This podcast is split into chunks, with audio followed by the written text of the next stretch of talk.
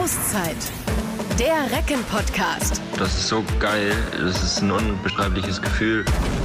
Ja, liebe Freunde, herzlich willkommen. Vielleicht war eine Auszeit lange nicht mehr so wichtig wie jetzt. Wir müssen reden. Wir haben natürlich alle Bock auf Handball.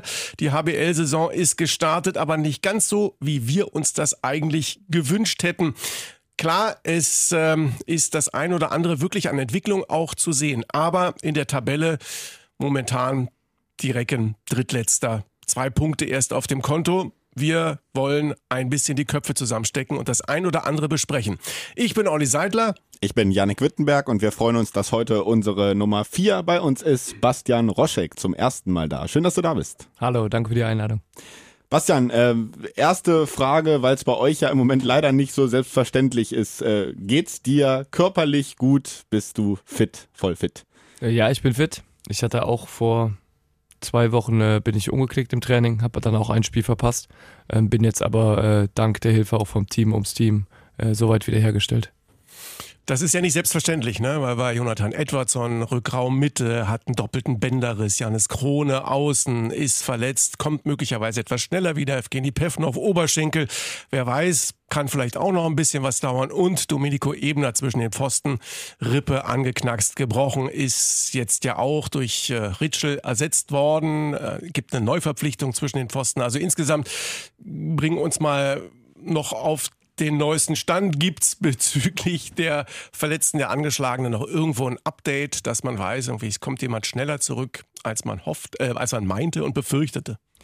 Also hoffen tun wir das natürlich alle. Ähm, trotzdem bei Janis ist ja auch eine, eine Daumenverletzung. Ähm, auch was, womit man vorsichtig sein muss, auch bei den anderen beiden, also bei Evgeni und bei Jonathan ist es natürlich so, dass da, dass sowas auch immer Zeit braucht. Äh, für uns ist ja alles auf einmal gekommen. Also ich glaube, äh, ja, ich fand, wir sind in der Vorbereitung bis auf Janis super durchgekommen, was so Verletzungen angeht. Dann hatten wir zwei, drei Tage im Training, dann noch ein Spiel, wo so viel passiert ist, dass du dich dann auch fragst, äh, wie das auf einmal alles kommt. Aber ähm, ja, am Ende ist es so, wir müssen damit umgehen. Wir freuen uns natürlich über jeden, der wiederkommt, das ist wichtig. Trotzdem äh, werden wir einen Teufel tun, jetzt die Ergebnisse darauf zu schieben. Das wäre viel zu einfach. Kommen wir gleich natürlich noch äh, drauf zu sprechen, auf, äh, auf die Situation, auch auf die verletzten Situationen und auch auf die, auf die letzten äh, Spiele, was Olli ja eben schon mal ein bisschen angesprochen hat. Vorher erstmal sind jetzt ein paar Wochen Vorbereitung ja schon durch gewesen, jetzt ein paar Wochen Liga-Alltag durch. Äh, wie gut bist du denn abseits vom Handball in Hannover angekommen? Du bist ja erst vor der Saison zu den Recken gestoßen. Also mittlerweile bin ich auch außerhalb vom Handball sehr, sehr gut angekommen. Ich bin ja oder die Verpflichtung von mir war ja sehr, sehr kurzfristig. Dementsprechend hat es ein bisschen gedauert, ehe wir eine Wohnung gefunden haben. Handballerisch bin ich ab Tag 1 hier unglaublich gut aufgenommen worden. Ich hatte nicht das Gefühl, dass ich irgendwie neu bin. Und das ist ganz, ganz viel wert.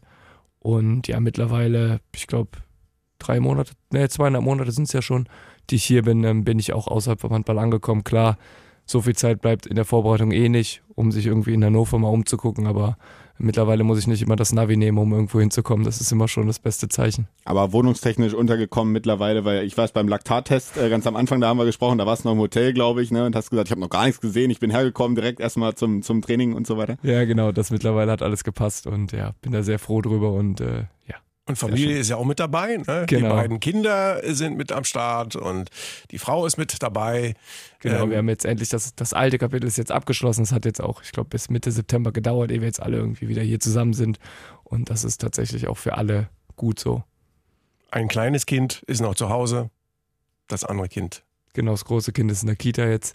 Das heißt, es hat jetzt auch ihren, ihren Alltag und so kommen wir jetzt alle stückweise an. Ja. Also nähern wir uns über das Positive erstmal ja. und äh, sprechen dann auch ähm, über ein wirkliches Highlight-Match. 28-20 gegen den Bergischen HC. Da hat äh, insbesondere auch bei der Abwehrarbeit unglaublich viel gepasst und es wurde einer nachher gefeiert, auf den Boden geworfen und es haben sich alle drüber gestellt und Bastian Roschek hatte schon ein paar Minuten äh, vor Ende so einen Knuffer, glaube ich, bekommen von Fabi Böhm, den Kapitän, der schon mal so ein bisschen angezeigt hat, irgendwie du bist hier unser Man of the Match. Wie war das? Ja, für uns war es unglaublich, also man hat gesehen bei allen, dass die Erleichterung riesig war, dass wir dort das Spiel gewonnen haben. Ich fand, wir haben es auch eindrucksvoll gewonnen. Und ähm, ja, dass die Jungs mich gefeiert haben. Ich glaube, das hat nicht immer auch nur mit Leistung zu tun. Ähm, ja, ich, ich sehe das auch als Zeichen, dass ich äh, hier, als ich hier hingekommen bin, auch menschlich vielleicht am Anfang vieles richtig gemacht habe Und das ist mir auch immer ganz wichtig und ähm, deshalb habe ich mich darüber auch natürlich gefreut. Ne? Jetzt ist natürlich super, Olli. Jetzt bin ich derjenige, der jetzt anfangen darf mit den Fragen zu den negativen Sachen. Schön den schwarzen Peter rübergeschoben. Was ähm, Scheiße an der Hand hast. du. Ja, ähm, ja Bastian, äh, nach dem Spiel gegen den BHC lief es dann jetzt nicht mehr so rund. Ähm, wir, wir klammern jetzt mal das, das eine Spiel in Wetzlar einfach mal aus. Danach habt ihr euch ja eigentlich, finde ich, immer noch ganz gut präsentiert. Gegen Melsungen ganz gut präsentiert, jetzt auch beim letzten Spiel ähm, gegen Balingen. Es war am Ende aber immer irgendwie so ein bisschen was gefehlt hat. Wie würdest du das beschreiben? Was, was ist das, was euch da im Moment so ein bisschen fehlt? Also ich finde, du hast das eigentlich schon ganz gut geschrieben. Ich finde es gut, dass du auch sagst, wir klammern das Spiel gegen Wetzlar aus, weil da ganz, ganz viel schlecht war. Ähm, wir können auch genauso sagen, wir klammern das Spiel gegen den BAC aus, weil da ganz vieles gut war. Ähm, ich finde, wenn du dir, wenn du es siehst über den Saisonverlauf, wir spielen oft phasenweise echt guten Handball. Ich finde auch, wir spielen in Barling am Anfang auch im Angriff unfassbar geduldig. Ich habe auch das Gefühl vor dem Spiel, dass wir bereit sind, dort auch Barling eine Schlacht zu liefern. Und ich finde, das sieht man auch. Aber am Ende ist es auch gegen Melsung genauso wie gegen Baling, dass wir doch viel zu viele Fehlwürfe machen. Ähm, also wir hatten jetzt, fand ich, bei beiden Spielen im Abschluss unsere Probleme. Natürlich hatten wir auch in der Abwehr mal kleine Dinge im Angriff, im ganz normalen Aufbauspiel, kleine, so kleine Kleinigkeiten, die nicht gepasst haben. Aber ich bin mir sicher, dass das ein Team wie Baling hatte das auch. Und am Ende sind es dann, ja, sind es dann Fehlwürfe, es sind Phasen, in denen wir nicht stabil genug spielen, in denen wir einfache Fehler machen und ähm, dann holst du in der Bundesliga die Punkte nicht. Also ich habe jetzt in der Presse den Begriff Ergebniskrise gelesen. Das fand ich gar nicht so schlecht, weil wir spielen oft über Phasen gut, aber wir müssen jetzt punkten. Also jetzt ist auch egal, ob Füchse kommen, dass die einen Lauf haben. Wir müssen jetzt punkten, egal wer kommt. Und äh, mir ist es immer wichtig, dass man auch sieht, dass wir das wollen. Ich finde, das hat man in den letzten Spielen in, gegen Melsung und auch gegen Baling gesehen, dass wir Absolut, punkten ja. wollen. Und das ist mir wichtig und wir müssen jetzt weiter arbeiten. Es hilft jetzt nichts, dass wir sagen, naja, wir hätten ja punkten können. So, es war, wir haben zwei, drei Sachen falsch gemacht. Ja, es ist so, aber wir müssen jetzt, egal was ist. Du kennst ja den Trainer Christian Prokop schon länger, logischerweise aus der Zeit, auch aus Leipzig. Was kann er machen oder wie geht er das an? Wie bekommt man das hin, dass man eben in solchen Situationen auch noch kaltschnäuziger ist? Ist das Psychologie oder was ist es noch? Also ich finde, so ein Thema Kaltschnäuzigkeit hat auch immer mit Eigenverantwortung zu tun.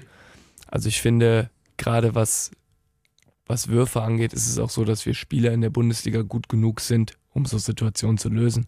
Das heißt, es fängt erstmal bei uns an. Ähm, als Trainer ist es so, dass Christian, und das schätze ich auch, auch in so einer Phase sehr konstruktiv ist. Das heißt, er kommt jetzt nicht heute zum Training und haut drauf. Natürlich wird er auch mal laut an den richtigen Stellen, aber es geht eher darum, konstruktiv Lösungen zu finden und das auch immer im engen Austausch mit uns. Das heißt, er, er gibt uns auch die Möglichkeit, in die Eigenverantwortung zu gehen. Und ich finde, das ist etwas, was man als Spieler auch genauso wahrnehmen muss. Und ähm, ja, wir müssen weiter hart arbeiten als, als Gesamtteam, als Einheit. Und da zählt der Trainer zu, da zählen aber auch wir als Spieler natürlich zu in so einer Woche jetzt ähm, wie dieser, wo ähm, die Taktung ja auch wieder sehr eng ist, also Donnerstag ist schon das nächste Spiel, ähm, wie, wie macht ihr das als Mannschaft im Training? Wie lange beschäftigt man sich noch mit dem Zurückliegenden, vielleicht mit den Fehlern, die gemacht wurden und wann sagt man dann äh, Deckel drauf, ab nach vorne, ähm, wir müssen nach vorne schauen. Ähm, wie ist da so? Das ist ein Stück weit unterschiedlich. Es kommt immer ein bisschen darauf an, wie so ein Spiel gelaufen ist, was für Fehler es waren, wie gravierend waren die Fehler. Gab es vielleicht eine Spielphase, die besonders schlecht war? Gibt es vielleicht irgendwelche Häufungen von bestimmten Fehlern? Und demnach, meistens ist es so, dass man am Anfang der Woche, also dieses kurzen Zeitraums, nochmal ein Stück zurückguckt und dann sich auf den Gegner vorbereitet. Es kommt natürlich auch immer darauf an, wie umfangreich ist die taktische Vorbereitung auf den Gegner, weil da auch das Profil der Teams sehr unterschiedlich ist. Und ähm, ja, dann ist es immer so ein Zwischending aus äh, Reflexion und auch aus äh, taktischer Vorbereitung auf das nächste Spiel. Du bist Abwehrspezialist. Wenn man mal auf die Abwehrleistung insgesamt blickt, was sagst du, was ist bisher gut gelaufen und wo gibt es da in dem Bereich noch Steigerungspotenzial? Also ich finde, dass wir das über, über weite Phasen schon gut machen. Man darf das nicht vergessen, dass Christian auch ein neues Deckungssystem mitgebracht hat, was ähm, natürlich auch Berührungspunkte mit dem von Carlos Ortega hat, aber natürlich auch Änderungen. Und ich finde, da sind wir in den Absprachen schon teilweise weit. Das heißt, ähm, dass wir auch äh, man wir sind nicht so löchrig in der Abwehr. Trotzdem gibt es immer Feinheiten. Es gibt immer bestimmte Situationen, an denen wir arbeiten müssen. Ähm, so Kooperationen ähm, mit den verschiedenen Positionen. Es geht auch immer noch darum, äh, sich mit den Torhütern abzustimmen. Ähm, wo braucht der Torwart vielleicht in einem neuen System irgendwas anderes? Äh, wo müssen, müssen wir ein bisschen nachjustieren? Und das ist auch so ein Prozess, der wird auch nie ganz abgeschlossen sein. Aber der ist natürlich jetzt auch wichtig. Gerade jetzt kommt mit Matthias Ritschel nochmal ein neuer Torwart dazu. Ich bin als Abwehrspezialist neu. Das heißt, man muss sich auch mit den verschiedenen Leuten immer abstimmen und immer kommunizieren. Und da gilt es jetzt auch natürlich einen Weg zu finden, zu gucken, was braucht der eine Spieler in dem System vielleicht mehr, wo fühlt er sich wohler und da müssen wir viel sprechen. So äh, ärgerlich jetzt die letzten Ergebnisse auch waren, wir wollen nicht vergessen, wir gratulieren auch noch zum äh, ersten Tor für die Recken, weil du als Abwehrspezialist ja jetzt auch nicht so, äh, so selbstverständlich für dich, ne? Gegen äh, Balingen einmal getroffen. Ähm, zumindest ist das ein ganz gutes Gefühl gewesen. Ja, das war tatsächlich schön.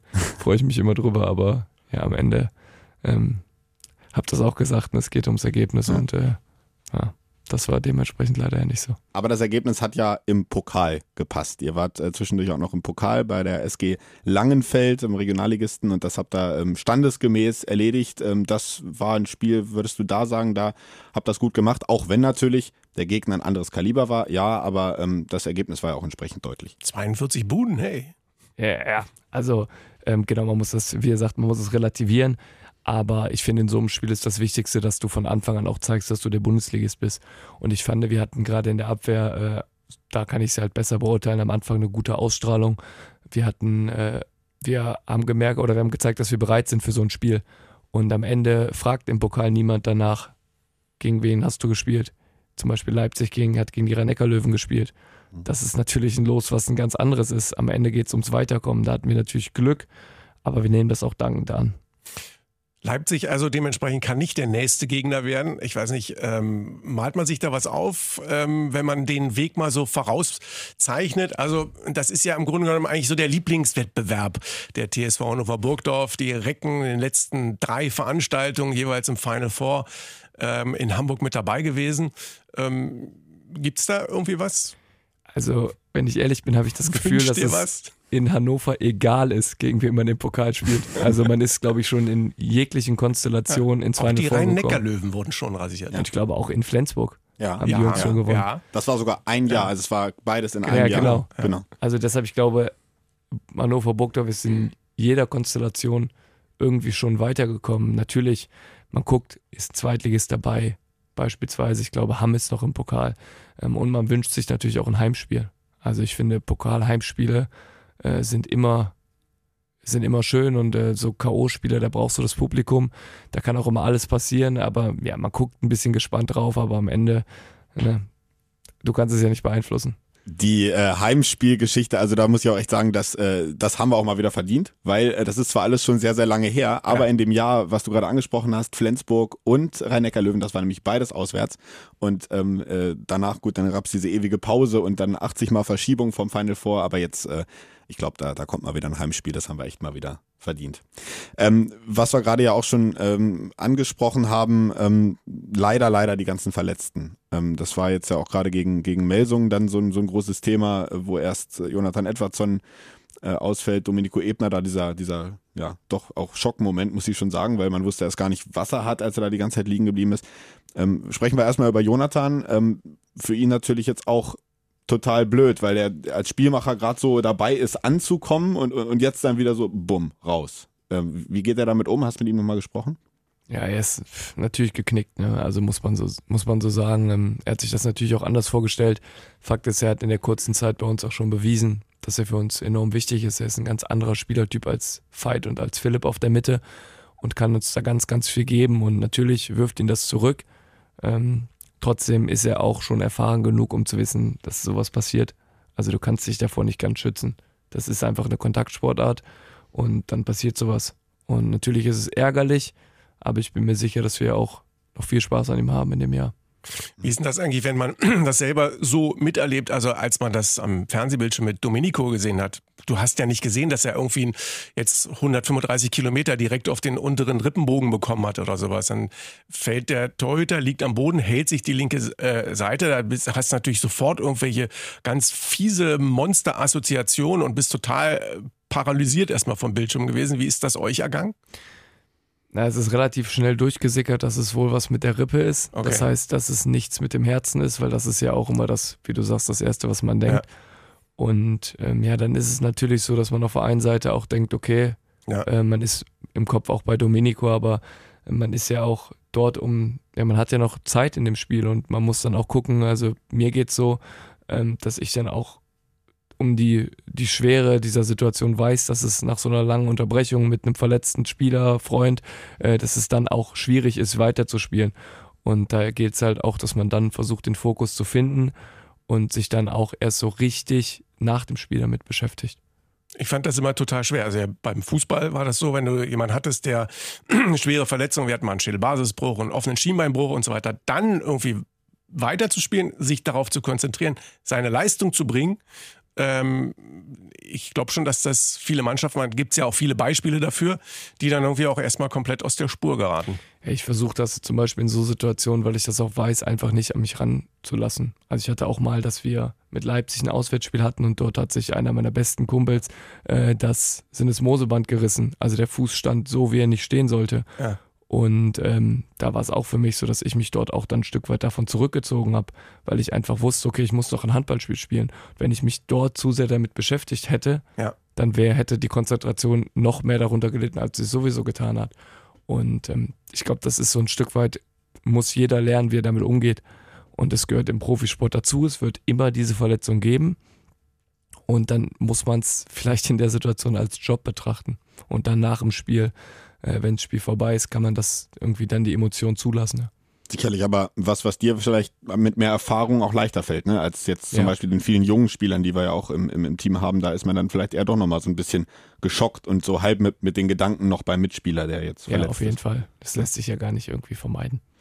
Ähm, Domenico Ebner jetzt, wie gesagt, länger raus und deswegen gab es ja jetzt auch die Nachverpflichtung nochmal. Äh, Matthias Ritschel jetzt äh, bei euch im Team, früher beim äh, TV Hüttenberg im Kasten gewesen ähm, und dann hat er, glaube ich, letztes Jahr auch schon mal äh, ausgeholfen bei, äh, bei Erlangen in der HBL. Ähm, wie ist sein, dein Eindruck von, von ihm im, im Training? Ja, bisher, wir hatten, ich glaube, zwei Trainings zusammen und das Spiel und äh, er ist ein sehr erfahrener Torwart, ähm, kennt die Liga, ähm, kennt auch Mannschaftsgefüge, also ist, glaube ich, eine ganz einfache Integration und hilft uns, denke ich, in der Situation schnell weiter. Nochmal Thema äh, Verletzung auch bei dir. Du kennst das ja auch. Du hattest ja auch selber eine schwere Schulterverletzung, hast zwei schwere Schulterverletzungen und um, Entschuldigung. Ähm, auf jeden Fall schwer damit zu tun gehabt. Du hast dann unter anderem auch mit Lars Lienhardt zusammengearbeitet, der auch bei der deutschen Fußballnationalmannschaft im WM-Jahr 2014 das DFB-Team begleitet hat. Ähm, wie wichtig ist das, dass man dann da auch Leute an seiner Seite hat, die bei solch schweren Phasen irgendwie einen, einen guten Weg zeigen? Ja, es ist enorm wichtig. Also es ist natürlich so, dass du das als Spieler auch verarbeiten musst und das, das hast du eben auch gesagt, es geht natürlich auch, ist für junge Spieler vielleicht ein Stück weit schwieriger als für erfahrene Spieler. Ähm, trotzdem ist es immer so, dass du dann in der, in der Phase von deiner Karriere bist, wo natürlich auch ähm, viele Zweifel dann noch da sind. Für mich war das einfach ein Ansatz, mit dem ich mich super identifizieren konnte. Ich habe relativ schnell gemerkt, dass es mir besser ging, obwohl ich auch am Anfang sehr skeptisch dem gegenüber war. Aber ich denke, am Ende ist es so, da muss jeder Spieler das finden, was zu ihm passt. Und ich habe genau das gefunden. Und das hat mich dann auch ein Stück weit durch diese Reha begleitet und begleitet mich auch noch bis heute, dass ich das in mein Training mit einbaue. Und ähm, ja, bin da ja über diesen Zufall dieser Begegnung dann sehr dankbar. Dann äh, wünschen wir dann an dieser Stelle den Verletzten natürlich nochmal ähm, alles Gute. Also äh, Grüße gehen raus an, an Domenico, an Jonathan, an äh, Evgeni und äh, auch an Jannis. Ähm, wir hoffen, dass wir sie alle bald wieder auf der Platte begrüßen. Ähm, bei den nächsten Spielen wird das noch nicht klappen. Wir schauen mal so ein bisschen jetzt auf das äh, Programm voraus. Donnerstag jetzt, wie gesagt, Füchse. Du hast am Anfang gesagt, es ist jetzt auch egal, wer da kommt, ob das die Füchse sind mit einem guten Lauf, ob da irgendwer kommt mit einem schlechten Lauf, es müssen Punkte her. Ähm, Mach uns doch mal ein bisschen Hoffnung. Warum wird es den Turnaround vor den eigenen Fans Donnerstag gegen die Füchse geben? Weil es vor den eigenen Fans ist. Also, ähm, ja, manchmal, manchmal, es, es ist, muss gegnerunabhängig sein. Und ich denke, wenn wir gegen die Füchse gut ins Spiel kommen, wir wissen ja, was wir, dass wir Handball spielen können. Also wir haben es ja nicht verlernt. Und vielleicht, wenn uns, wenn wir in eine gute Startphase kommen, wenn wir gut ins Spiel starten, und die Füchse hatten einen Tag weniger, um sich darauf vorzubereiten. Für die Füchse ist es in Anführungszeichen nur ein Spiel gegen Hannover und nicht ein Spiel gegen die Füchse, wo Punkte her müssen. Dann äh, hoffe ich, dass das an Motivation und so viel gibt, dass wir das, äh, dass wir da irgendwie den Bock umstoßen. Ist das eigentlich so, also ihr hattet jetzt den Sieg ja gegen den BHC, das ist ja so ein, so ein eigentlich so der, der Knotenöffner gewesen. Ähm, aus der eine solche Spirale, die sich irgendwann praktisch nach oben drehen kann oder nach unten drehen kann.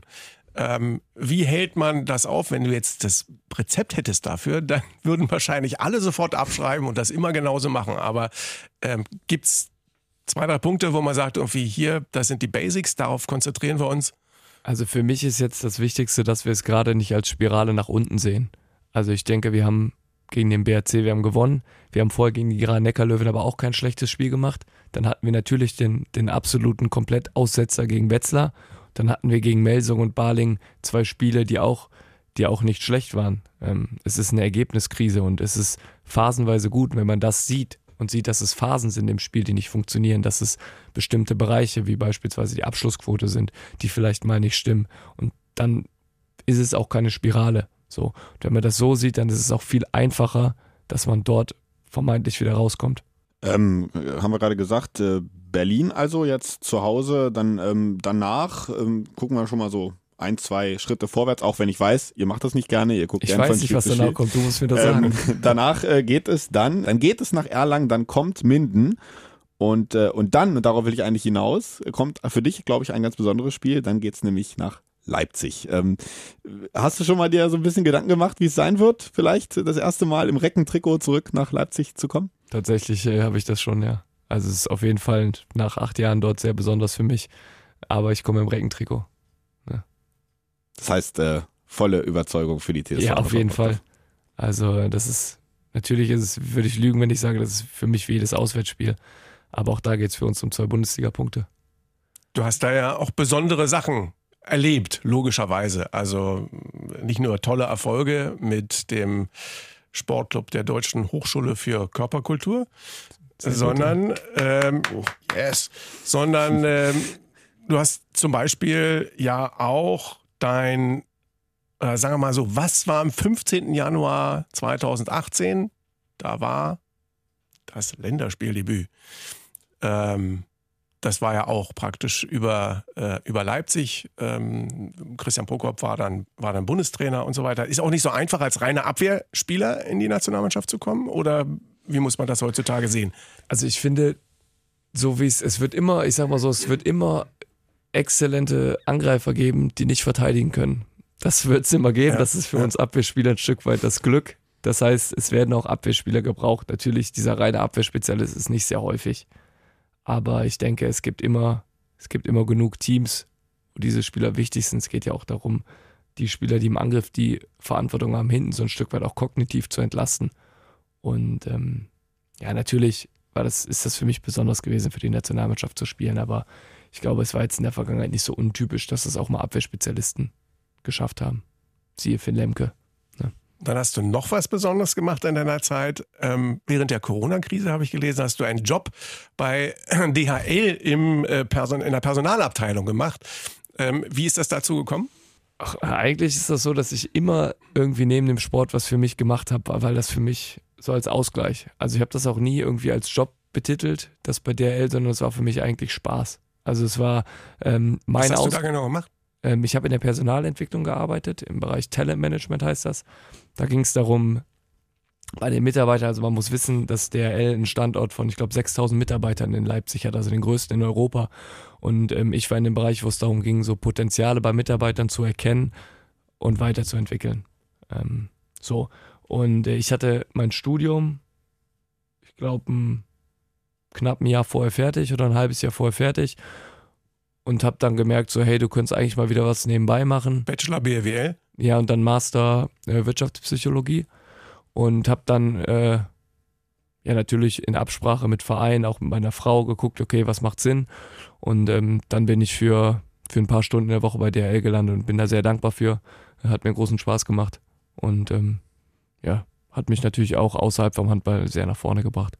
Außerhalb vom Handball, gutes Stichwort, ähm, sind wir jetzt schon so ein bisschen äh, drin eingestiegen und ähm, das, äh, wir wollen dich natürlich auch jetzt äh, als, als unseren Neuen diese Saison ein bisschen besser kennenlernen. Die Fans wollen dich gerne ein bisschen besser kennenlernen und deswegen gibt's auch für dich jetzt äh, zum Abschluss des Podcasts äh, nochmal ein paar Fragen, die, ja, die können auch was mit Handball zu tun haben, müssen sie aber nicht. Ähm, viele haben es nämlich auch nicht und äh, wir nennen das äh, auf die Zwölf und äh, unsere bunte Fragerunde startet Olli.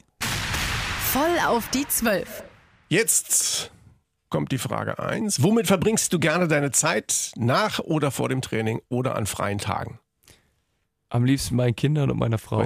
Der Familienvater. ist ja logisch. Ich habe ja kaum eine Wahl. Nein, Spaß. Äh, Mache ich sehr gerne. Äh, gibt mir sehr viel.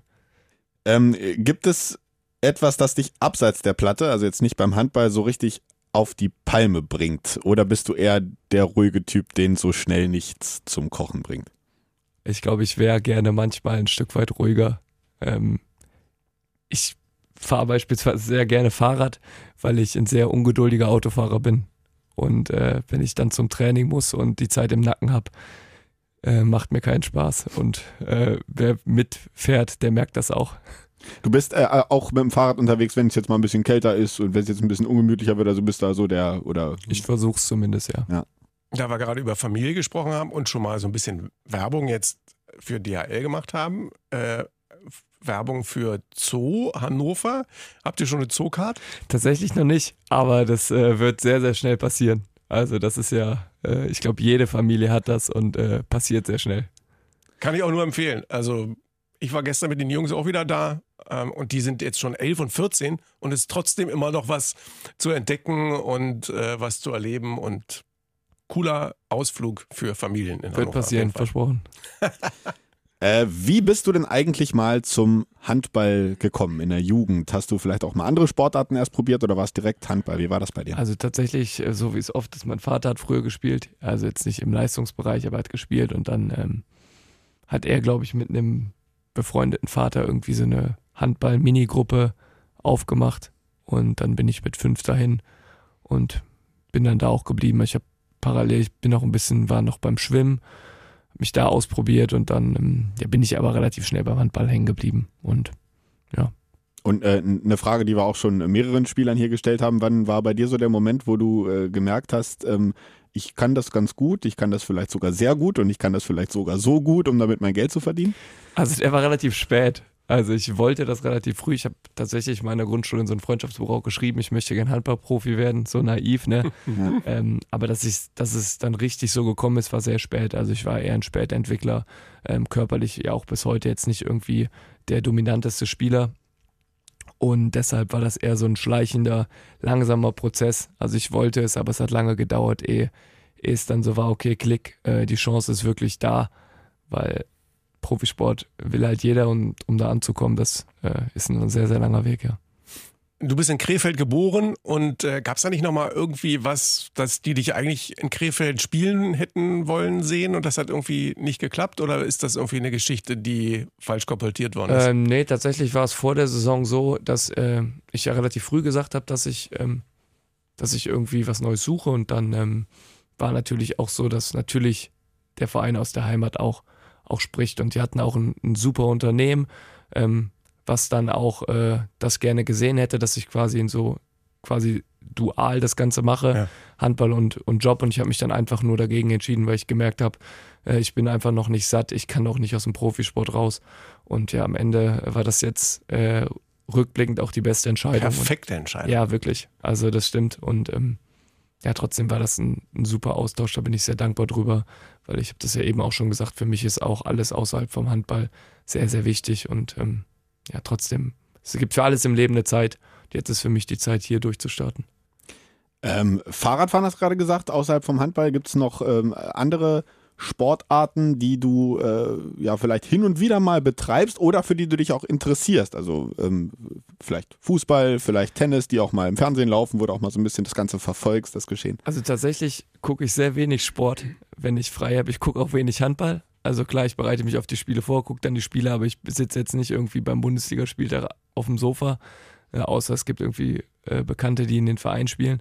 Äh, ansonsten äh, tatsächlich habe ich eine Schwäche für Basketball. Also das spiele ich auch gerne. Kann ich mir auch vorstellen, irgendwann später, falls der Körper noch hält, nach der Karriere mal so aus Spaß ein, zwei Mal die Woche zu machen, weil es ja auch ein bisschen schonender ist. Aber äh, ja, wer weiß, was irgendwie noch kommt. Also ich kann mich für vieles an Sport begeistern.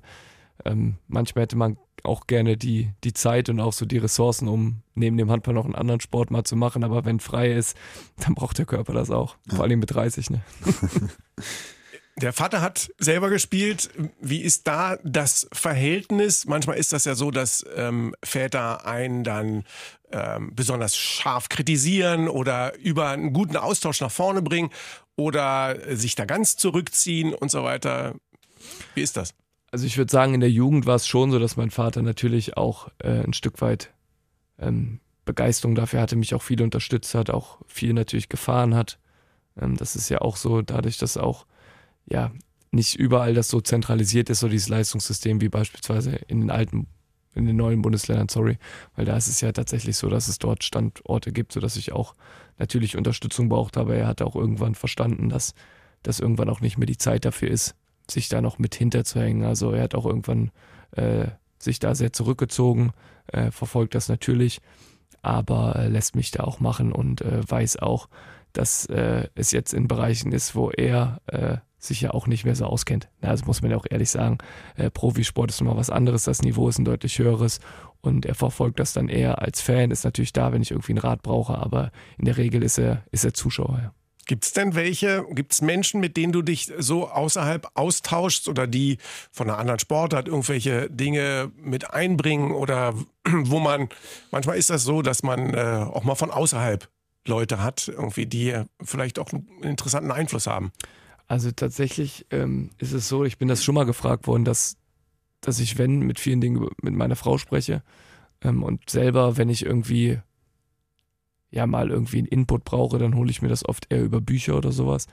Ähm, also ich ja, bin sehr selbstreflektiert. Das, das hilft mir in vielen Bereichen. Aber natürlich, es gibt immer so Phasen, äh, wo man auch mal andere Meinungen braucht. Wir haben beispielsweise in, in Leipzig auch einen super Sportpsychologen, wo es dann mal ein, zwei Dinge gab im Jahr, wo ich nicht weitergekommen bin im Kopf, dass man sich dann so Leute auch, wo man weiß, äh, denen kann man vertrauen, die haben eine Auffassung oder ähm, die haben ein Wertesystem, was zu einem passt, dass man sich mit den Leuten auch mal austauscht. Und so ist das bei mir auch. Es sind nicht viele, es sind auch klar mal, mal Freunde oder so, aber äh, oftmals mache ich Dinge mit mir selber aus. Wie ist ähm, mit deinen Kindern, äh, also die, der, der oder die Jüngste, muss ich jetzt nochmal nachfragen? Ich habe zwei Töchter. Zwei Töchter, okay. Die Jüngste wahrscheinlich noch nicht, wenn du sagst, du bist noch zu Hause und so. Ähm, äh, die, die Ältere, die jetzt in der Kita ist, nimmt die das schon so, so wahr, was, was Papa macht? Äh, dass äh, Papa Bundesliga-Handball vor ganz vielen Leuten spielt, in großen Hallen? Das heißt, die nimmt das wahr, das das ist ja so ein bisschen äh, das Paradoxe, die wachsen ja dann damit auf. Also für die ist das dann normal, dass, dass mal Papa im Fernsehen ist ähm, oder die mal in so einer Handballhalle aufs Feld dürfen oder nach dem Training vielleicht mal kommen dürfen mhm. und wenn nicht gerade Corona ist, auch mal dann da rumflitzen dürfen. Und natürlich für sie ist es ein Job. Wir versuchen ihr das auch klar zu machen, dass es einfach ein Beruf ist. Also es ist nichts anderes als das, was ihr macht. Ähm, natürlich haben wir das Glück, dass Leute zugucken. Aber am Ende ist es, ist es ein Beruf und ähm, so soll sie es auch wahrnehmen. Das ist nicht irgendwie was, weiß ich nicht. Also für viele Leute ist es ja, äh, sie wäre gern vielleicht Profisportler geworden, haben es aber nicht geschafft oder haben eine Begeisterung dafür. Und für, für mich ist es ein schöner Beruf. Ähm, ich brauche aber auch dieses Drumherum nicht. Und ähm, so versuchen wir auch, auch sie zu erziehen. Es ist einfach ein Job und es ist ein Job, in dem ich auch Freiheiten habe, dass ich mittags mal zu Hause bin. Das ist auch nichts Alltägliches. Mhm. Das versuchen wir, wir ihr auch klar zu machen. Aber natürlich bin ich am Wochenende auch mal weg. Wenn andere Väter dann zwei Tage da sind, bin ich zwei Tage weg. Und ähm, ja, aber sie hat natürlich auch schon ein Reckentrikot von mir bekommen. Ne? Sehr gut.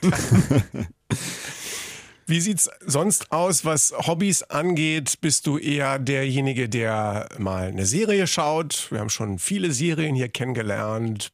Von, ach, damals mit Timo Kastening und Fabian Böhm und Evgeny Pevnov und was sie uns hier alles erzählt haben, was es alles so für Serien gibt, die man sich unbedingt anschauen muss. Hast du da auch einen Tipp oder was, äh, was bist, wie bist du da veranlagt? Also ich gucke tatsächlich auch relativ viel Serien, also gerade auf Auswärtsfahrten oder so abends. Ich gucke aber auch einen Haufen Dokumentation. Also ähm, ja, mein Serientipp aktuell ist der Kastanienmann. Äh, der Kastanien, das kenne ich noch gar nicht. Das ist eine skandinavische Krimireihe. Okay. und ist, äh, wir sind noch nicht fertig, aber es ist auf jeden Fall spannend.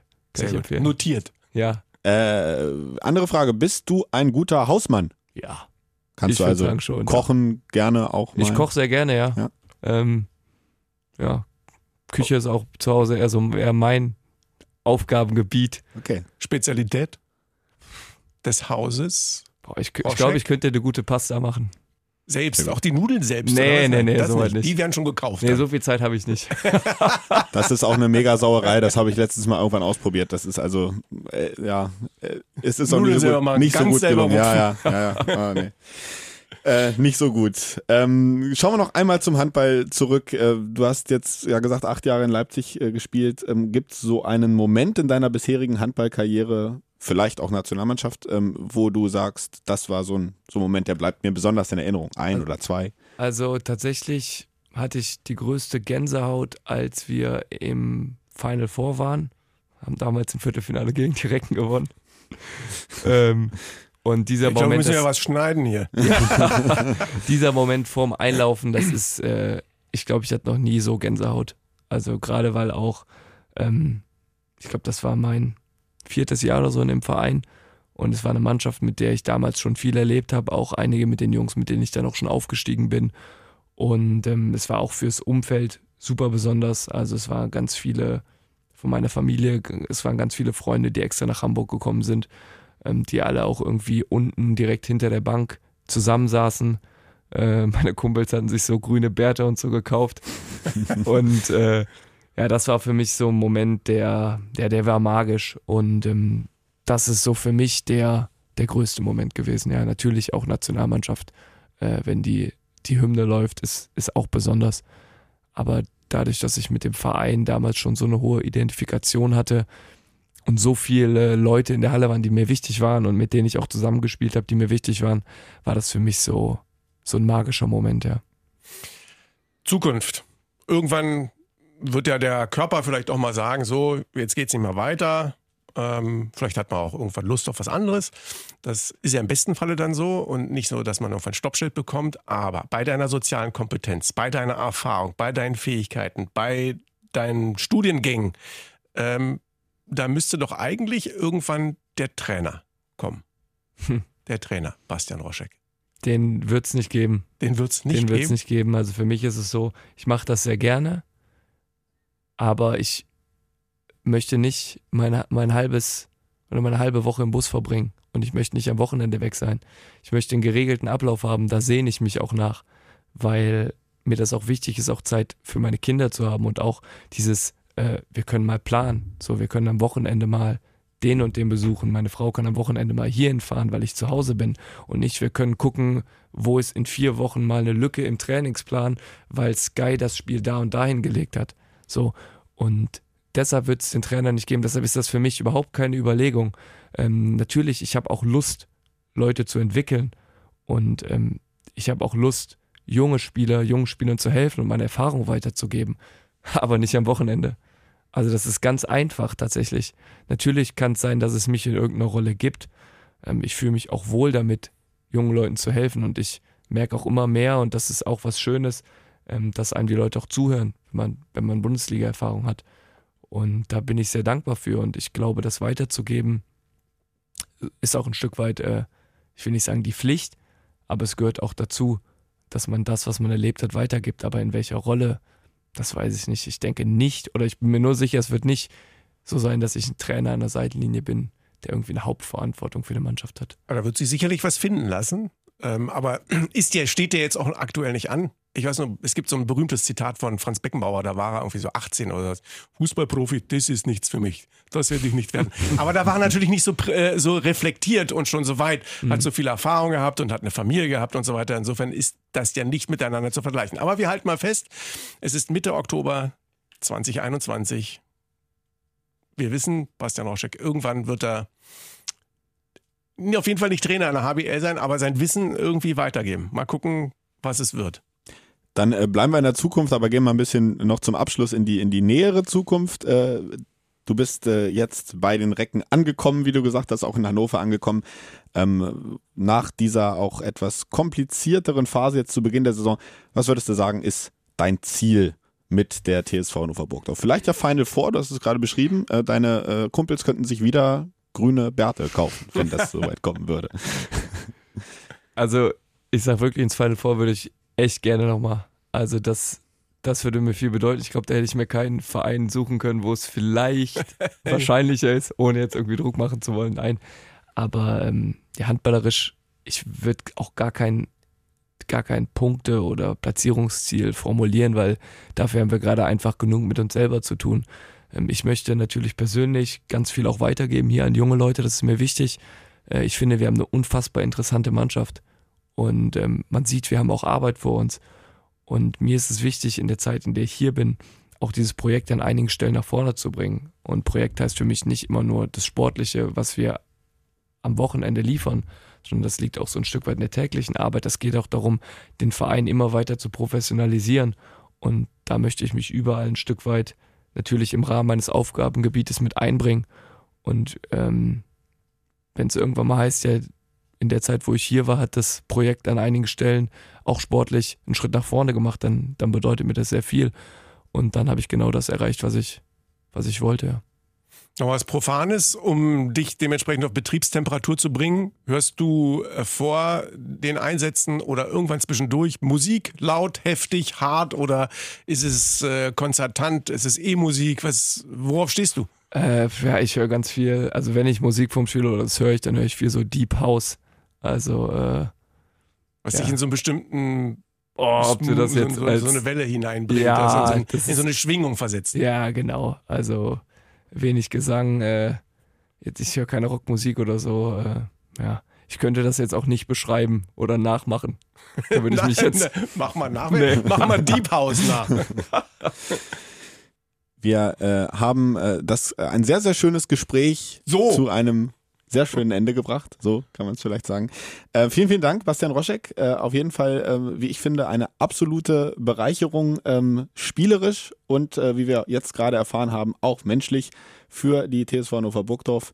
Danke, dass du da warst und ich danke. Klar, vielen Dank fürs Gespräch. Danke ich sage auch Dankeschön und ähm, ich kann nur sagen, Recken. Rocken. Der Recken Handball Podcast. Eine Produktion von Antenne Niedersachsen. In Zusammenarbeit mit der TSV Hannover Burgdorf. Die Recken.